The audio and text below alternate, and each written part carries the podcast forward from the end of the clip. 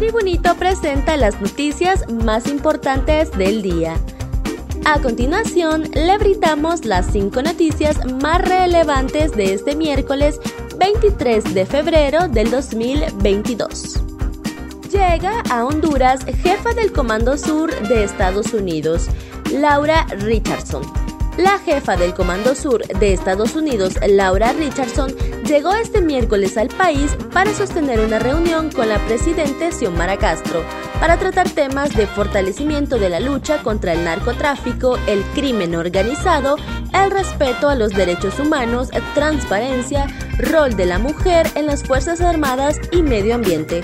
Además, temas de defensa, profesionalización de las Fuerzas Armadas, modernización del equipo de las Fuerzas Armadas y corrupción. Todos estos temas los abordarán en horas de la tarde en conjunto con la Junta de Comandantes y Autoridades de Defensa, ya que estará los días miércoles y jueves en el territorio hondureño. Salud amplía cobertura de vacunación para niños de 5 a 11 años. La Secretaría de Salud anunció hoy que se tomó la decisión de ampliar la cobertura de vacunación para niños entre 5 y 11 años, así como la dosis de refuerzo para los mayores de 12 años de edad. El Parlamento ucraniano aprueba el estado de emergencia nacional. El Parlamento ucraniano aprobó este miércoles por amplia mayoría la declaración del estado de emergencia nacional ante la amenaza de una invasión rusa. La medida propuesta por el presidente Volodymyr Zelensky fue votada horas después de que Rusia iniciara la evacuación de su personal diplomático en Kiev y de que Estados Unidos alertara sobre el riesgo de una ofensiva general de Rusia contra la exrepública soviética. El estado de emergencia permitirá a las autoridades regionales reforzar las medidas de seguridad imponiendo, por ejemplo, controles de identidad más estrictos.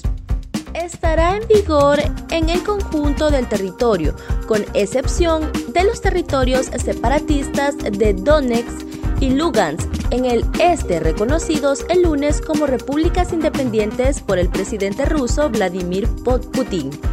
Las potencias occidentales estiman que Rusia, que han concentrado 150.000 efectivos en su frontera con Ucrania, podría lanzar una ofensiva militar contra todo el país. Ex primera dama denuncia ante CONAPRED violación de derechos humanos del presidente Hernández.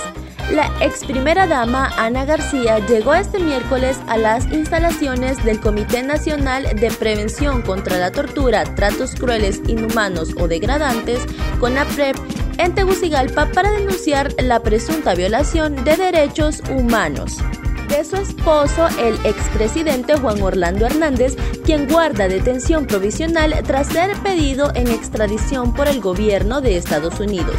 García, acompañada por una escolta, arribó al lugar y sin dar declaraciones a los medios de comunicación, hizo su, ingreso al órgano autónomo.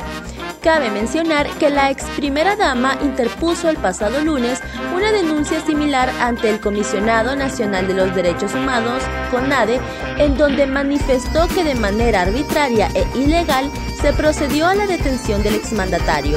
Asimismo, reiteró que el proceso que enfrenta su pareja es parte de una venganza de los narcotraficantes extraditados en la gestión de Juan Orlando Hernández. Así fue el asalto perpetrado por militares en Santa Bárbara. Un video de seguridad divulgado en redes sociales evidencia cuando un grupo de militares activos asignados al segundo batallón de artillería ubicado en Quimistán, Santa Bárbara, en su noche libre asaltaron un negocio de la zona. Dos de los involucrados en el asalto fueron identificados y capturados por la Policía Nacional. Se trata de Ronald Amilcar Leiva y Franklin Alvarado Ortez, originarios y residentes del departamento de Santa Bárbara. Agentes de investigación le siguen la pista a los otros involucrados en el crimen. Para conocer los detalles, ingrese a nuestra página web www.latribuna.hn y síganos en redes sociales. Estas fueron las 5 noticias más importantes del día. Gracias por su atención.